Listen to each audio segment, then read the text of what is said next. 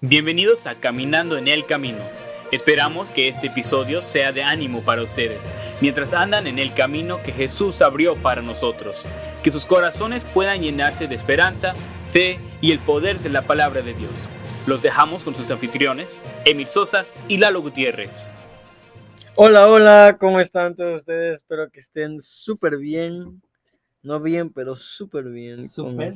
Súper con eh, ese de caminando en el camino. Qué bueno que, que dice súper porque hoy vamos a hablar de algo súper. O sea, ni siquiera sabía, de verdad que no sabía que era algo súper, pero bueno, el Señor pone las palabras, El ¿verdad? Señor es súper. El Señor es, es sup- el Señor es súper. ese es de caminando en el camino, ese CC, ¿no? Ajá. Entonces, eh, estamos aquí. No nos van a creer, pero. O sí nos van a creer. El micrófono. Que- lo no.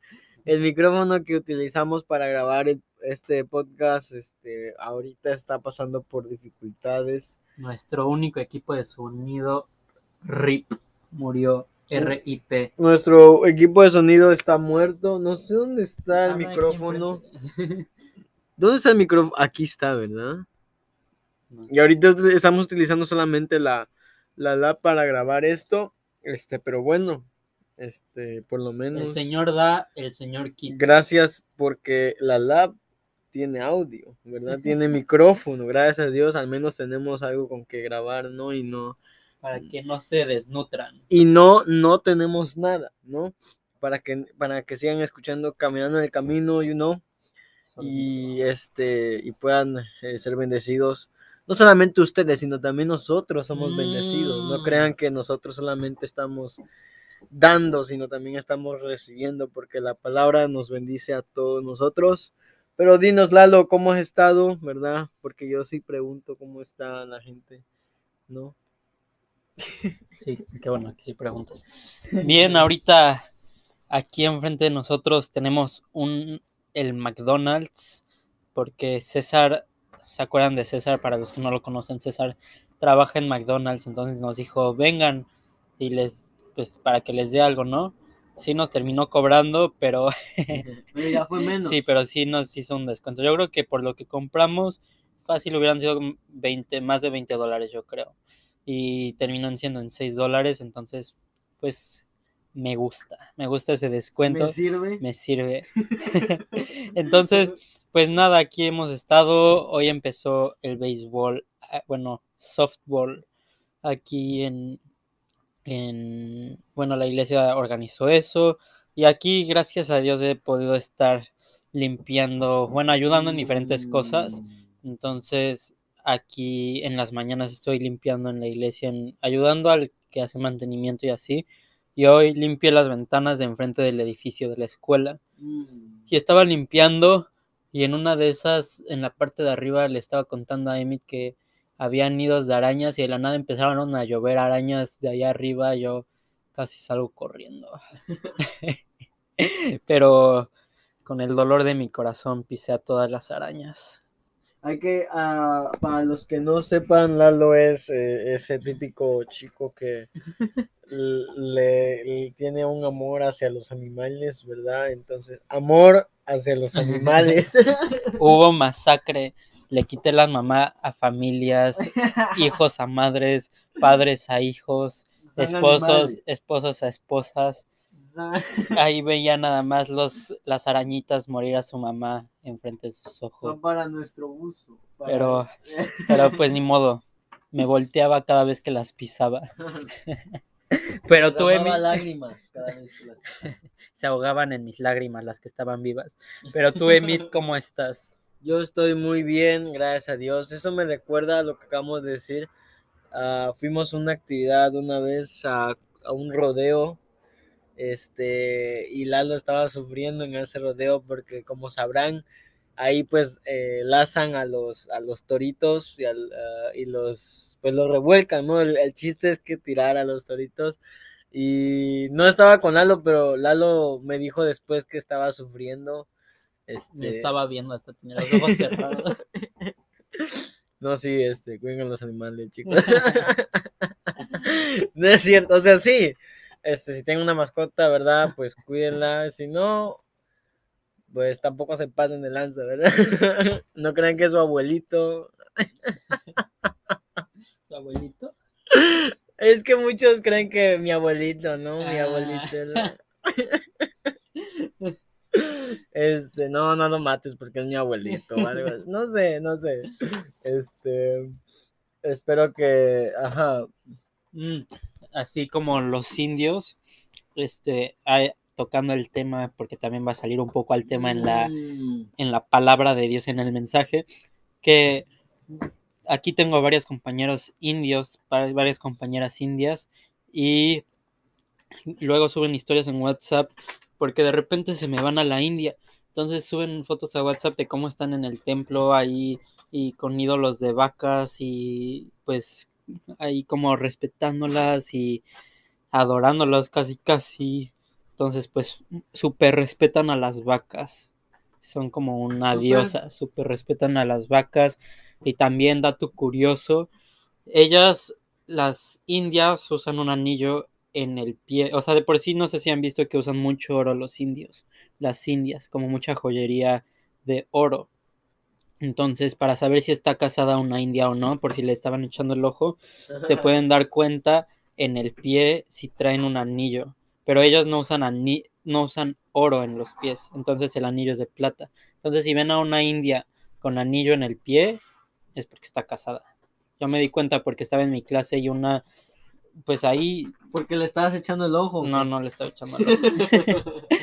Pero tenía eso y dije, ah, pues, que por qué trae el anillo ahí en el pie o por- Y te pusiste triste. Sí, me, me deprimí porque, porque ya estaba, ya tenía a alguien. No, pero le pregunté y me dijo, sí, es que cuando se casa nos ponemos anillo ahí. Y hay otras indias ahí en la clase, entonces les dije, a ver, tú traes y ahí se empezaron a quitar los zapatos las indias y todas tenían anillo en los dedos. Y me deprimí más porque, porque todas es- tenían esposo. No, ya estaban casadas, sí. Este, sí, gracias a Dios. O sea, Me re- ¿Están casadas? ¿Que tienen no, me refiero a que, este, ah, gracias a Dios que, que tienes la oportunidad, tenemos la Que no oportunidad. matan a las vacas. No, que no matan a las vacas, ¿verdad?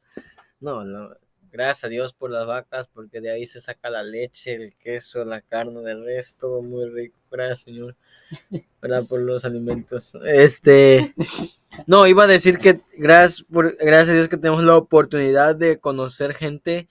eh, más este país está lleno de gente eh, de otros países que, te, que podemos aprender un poco de su, de su cultura, de cómo ellos viven, de cómo ellos le hacen, eh, de cómo saludan, de cómo se despiden, eh, de cosas así como cómo identificas a alguien casado. Cosas pequeñas que dices, oh, estoy conociendo un poco de su cultura y saber que en el mundo, ¿verdad? Este, hay diferentes y miles de culturas, ¿verdad? Porque lo digo por el ámbito misionero, ¿no? Cuando eres misionero, cuando vas y das tu vida por un país, este, tienes que literalmente acoplar, como estar ahí, pues tienes que ser parte de, porque ellos no te, no se van a sentir cómodos si no eres parte de, este, pero gracias a Dios por, por eso y, y esperamos conocer así, y, y pregúntenle a Lalo, o sea, él conoce y ha invitado a mucha gente y han venido gracias a Dios, y sí, Les encargo ahí una petición de oración, que el próximo verano quiero irme a la India de viaje de misionero. diles por qué. ¿Por qué? Porque quieres ir a la India. ¿Por qué? ¿Por qué, por qué, por qué quieres, por qué quieres hacer ese viaje misionero a la India? Pues para ver si soy llamado a la India en misiones. Mm. Pero ahí oren por mí para que el Señor me vaya guiando y me muestre. Y pues, pues también para que provea, para todo, ¿no? Sí, para sí, el viaje en general, que el Señor me vaya guiando. Este, y miren, nada más con esto y ya acabo porque ya se nos va el tiempo.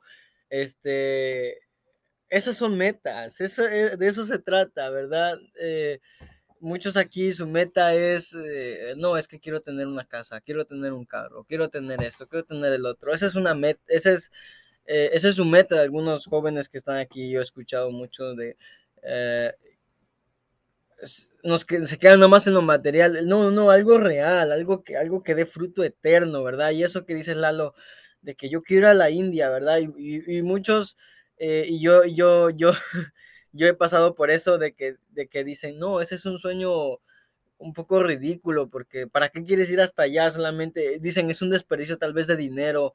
Este, no, es algo eterno, es algo que vale más, ¿verdad? Que, que lo material.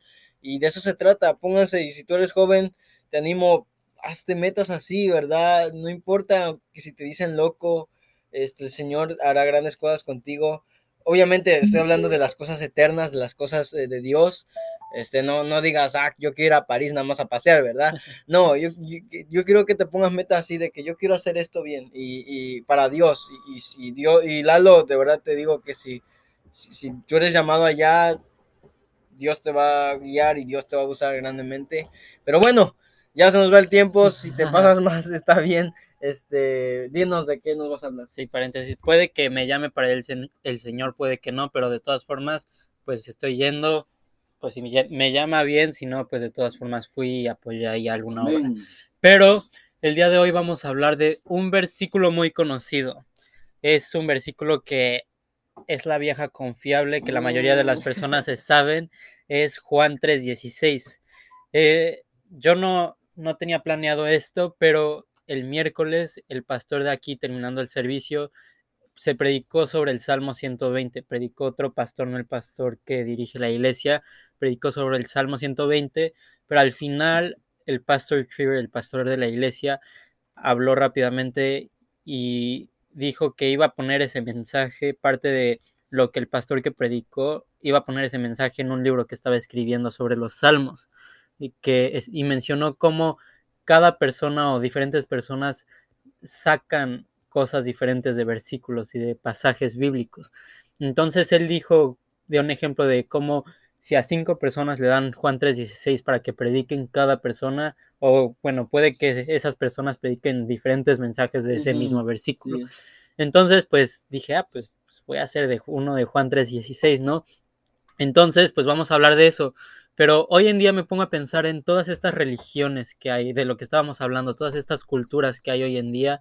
Y por, e, estamos ahorita en California y hay mucha biodiversidad, no biodiversidad, mucha diversidad de, de culturas de, de, diferentes países. Hay muchas religiones y me pongo a pensar y, y no tienen esperanza muchas de esas religiones. Sus dioses son dioses de ira, dioses que tienes que hacer algo para conseguir algo que no tienes nada asegurado, aún dentro de nuestro, como podría decirse, de las ramas del cristianismo como testigos de Jehová y todas esas cosas que tienen a Cristo como, como su Dios, a Dios como nuestro Dios, como su Dios, aún dentro de eso es como es por obras.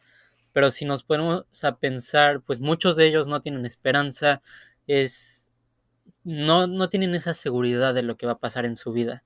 Entonces, de hecho, la forma en la que se evangeliza muchas de esas, de esas religiones que no se parecen al cristianismo también es demostrando la grandeza de Dios, de nuestro Dios, el único Dios y cómo es superior a sus dioses. Entonces es todo un proceso, pero nosotros siempre podemos, entre comillas, ganar porque tenemos a un Dios que es mayor que todos esos dioses. Entonces este va a ser un capítulo para que recordemos al Dios que tenemos de nuestro lado, que siempre, siempre hace falta estar consciente de eso, de estar consciente quién es Dios y qué Dios tenemos de, nuestros lado, de nuestro lado.